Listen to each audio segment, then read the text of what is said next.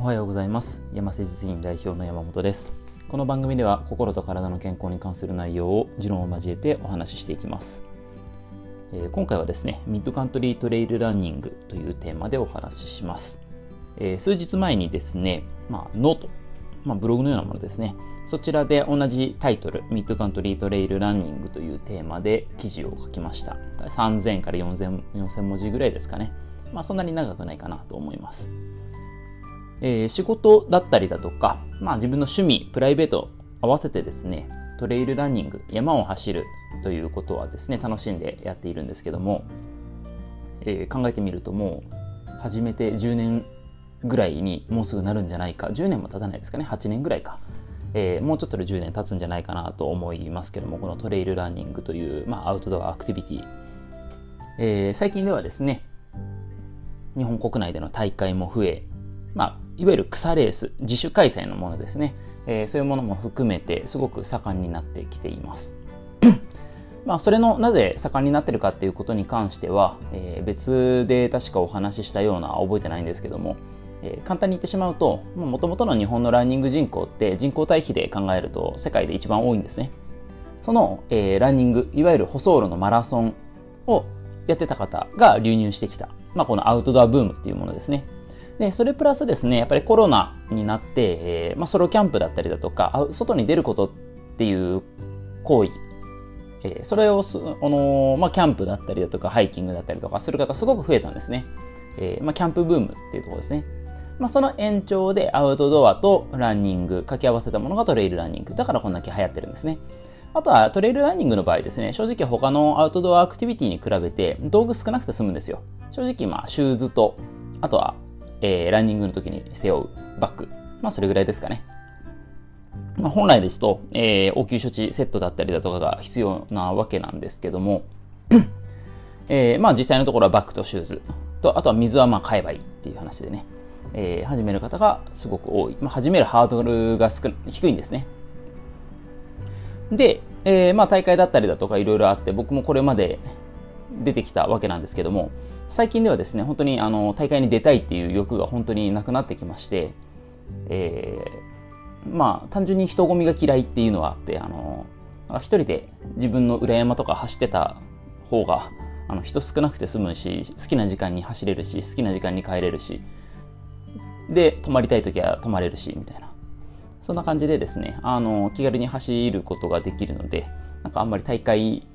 どんどん出て、みたいな、そういう欲求がなくなってきたわけなんですけども、えー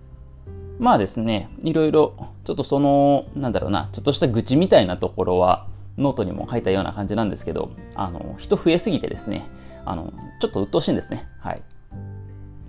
で、まあ、あの、それをどうこうっていうのはもう、正直難しいので、僕個人で何かするべきことでもないですし、まあ、楽しんでやってくれる分には全然構わないよっていう感じ なんですけども、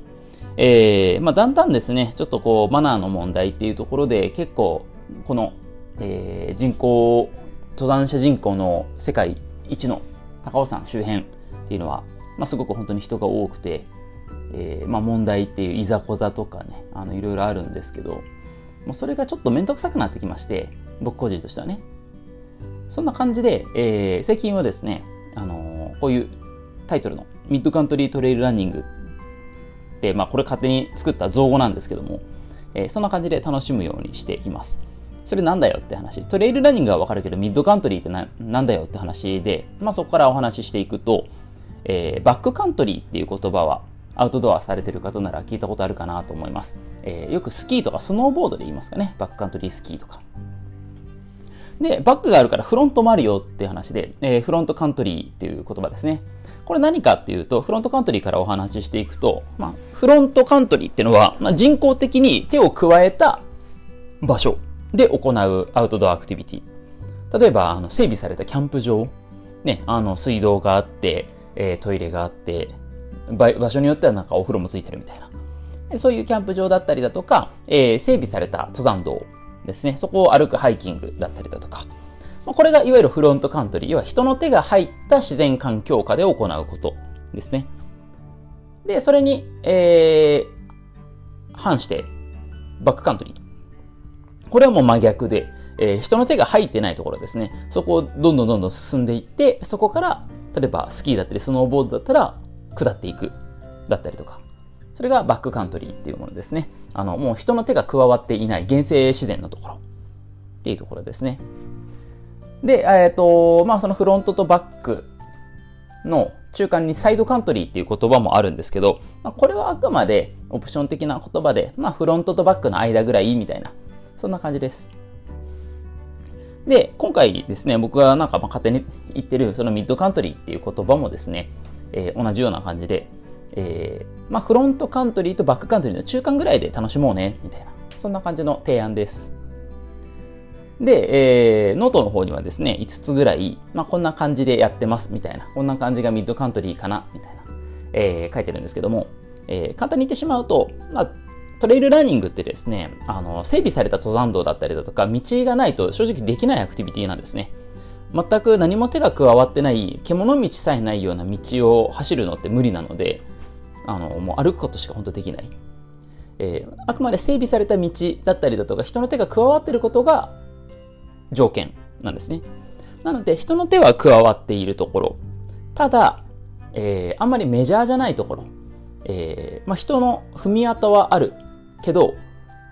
ちょっと分かりづらいような場所だったりとか。まあそういうところって、えっ、ー、と、金がね、人は少ないので、まあ、本当に人が少ないところに行く。まあローカルな田舎のトレイルというところですね。で、えー、道もですね、まあ繋がっているはいるんですけども、えー、まあ、ローカルなトレイルとかだとですね、道は繋がっていてもあんまり情報が出てこないんですね。うん、じゃあその情報を、まあ、なんとかかき集める。まあ、インターネットもしっかり、えー、紙の地図を買ったりだとか、えー、それを調べた上で自分でつなぐ。ここまでのアクセスはどうやっていくだったりだとか、どこが登山口、入り口なのか。えー、で、さ、じゃあどこで、えー、ご、どこでこう峠道、峠に合流して、えー、なんか怪我があった時はどこでエスケープして駅に降りるのかとか、まあそんな感じでバス停はどこにあるかとか、水場はどこにあるのかみたいな。で、標高差はどれぐらいあるかっていうところを自分で調べることですね。あのー、インターネット上に流れている情報っていうのもすごく重要ですし、あの有益なものたくさんあるんですけど、その上で自分でしっかりと調べていく。事前準備からしっかりとやること。よくね、大会とかですね、あのマラソン大会もしっかり、トレイルランニングの大会もしっかり、基本的にルルートが決まってるんですね。ルート決まってて看板立ってたりマーカーついてたりとか、えー、するので、それを追っていけば、そのルート、地図を見たりだとかしなくても迷わない。ただ、まあこのミッドカントリー的な楽しみ方をすると、ルート結構迷うんですね。この前も行ってきて、えー、結構迷って、何度もあの道戻ったりしたんですけど、えー、まあ、そんな感じでですね、えー、自分で全て調べる。あとは、もちろん水だったりだとか応急処置のセット。その辺も基本的には全て自分が持参する。えー、まあ今の時期、秋の時期だと寒いので、えー、防寒着だったりだとかですね。雨が降りそうだったらレインウェア。まあそんな感じで、全て自分の責任、自己責任のもと楽しむ方法という形ですね。えー、まあ、もちろんですね、普通の、えー、トレイルランニング、この高尾山周辺、かなり整備もされてて、道もしっかりわかりやすいところ、そこももちろん自己責任ではあるんですけども、まあ正直人が多いので、なんとか助け呼べるんですね。電波も通るし。えー、まあそういうところがですね、えー、個人的にはちょっと、えー、まあ飽きてきたといえば、えー、言葉が悪いんですけども、あのー、ちょっと慣れすぎてしまって、あまり刺激が足りなくなってきてしまったんですね。実際、自然の中に人間身を置く、ポンとこう放り出された時に、頼れるのは、えー、自分自身しかないわけで、えー、例えばこれも、その、トレイルランニングを一人でする場合とかですね、怪我したら自分で処置をしないといけないし、道を迷っても戻ったりだとか、道を探すのも自分自身。その前の段階、そこに行くまでの準備だったりだとか、どれだけ水を持っていく、どれだけ食べ物を持っていくっていうのも全て自分自身。当然のことですよね。まあ人生においてもですね、えー、健康、体についてもですね、自分でこの食べ物だったりだとか運動をするかしないか何時に寝るかとかっていうのは全て自分の責任なんですね。その当たり前にやるべきことをやることというのがすごく重要なんですが、えーまあ、この現代社会だと結構何でもかんでも人のせいにできてしまう。ね、社会が悪いだったりとか、会社が悪い、えーまあ、家族がなんか悪いだとか、言い訳なんかいくらでもできるんですけど、えーまあ、そんなことをやっててもですね、あとはなんか、となんかなんだろうな、マラソン大会とかだったら大会の運営が悪いだったりとか、え、批判はいくらでもできるんですけど、もうそういうのがちょっとめんどくさくなってしまって、すべて自分で背負って走るという行為。これが、えー、今の現代人にとってすごく重要なことなんじゃないか、必要なことなんじゃないかなと思いまして、わざわざこんな感じのノートに、ノートで書いたり、こういうふうにお話しさせていただいてます。本当に当然のことなんですけどね、意外とできてない人多いよっていうところ。もちろんリスクっていうのもあります。はい。ね。えー、結構ローカルな道、かなり山深いところ行ったりだとかすると動物との遭遇っていうのも実際ある。じゃあ動物との遭遇を想定すると何が必要かとか、えー、僕の場合だとクマスプレー、携帯用の小さいものですね。こちらを持参しています。必ず持っていきます。えー、あとは、まあ、水とかですね。どこかに水場があるっていうのをちゃんとチェックしておくだったりとか、なかったとしても、ちゃんとなくならないように持っていくだったりとか。そんな感じですね。自分のその体力だったり脚力っていうのを、えー、考えた上で何を持っていくかっていうのを考えていくこと。まあ、旅みたいなものですね。自分にとって必要なものをちゃんあのなるべく最小限持っていくような形ですね。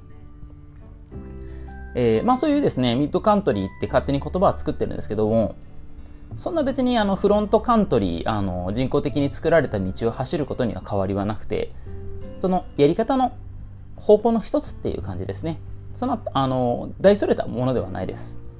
走るだけには、あの、変わりはないので、あとはそれまでに至る準備だったりだとか、心構えだったりだとか、えー、そういうことですね。